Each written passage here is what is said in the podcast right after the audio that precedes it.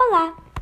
Hoje eu vou falar sobre a minha resenha crítica da história do Pluft, o Fantasminha. Essa história é feita por Maria Clara Machado. Essa resenha vai ter pontos positivos e pontos negativos.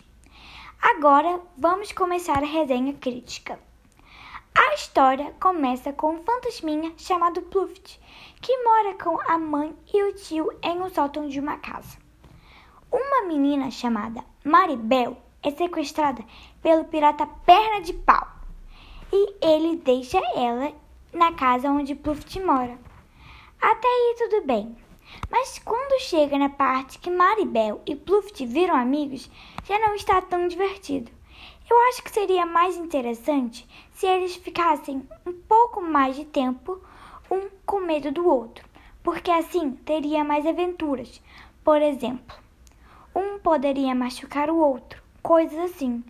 Desde então, segue uma série de aventuras e surge uma, essa amizade linda entre Maribel e Pluft. Eu acho que essa história é divertida e alegre, mas ao mesmo tempo é uma história tensa. Uma das coisas que eu não gosto da história é que poderia ter mais aventuras.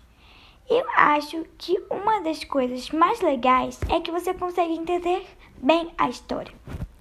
Agora já acabou. Já terminei de falar a minha resenha crítica sobre a história do Pluft Fantasminha. Espero que vocês tenham gostado. Tchau!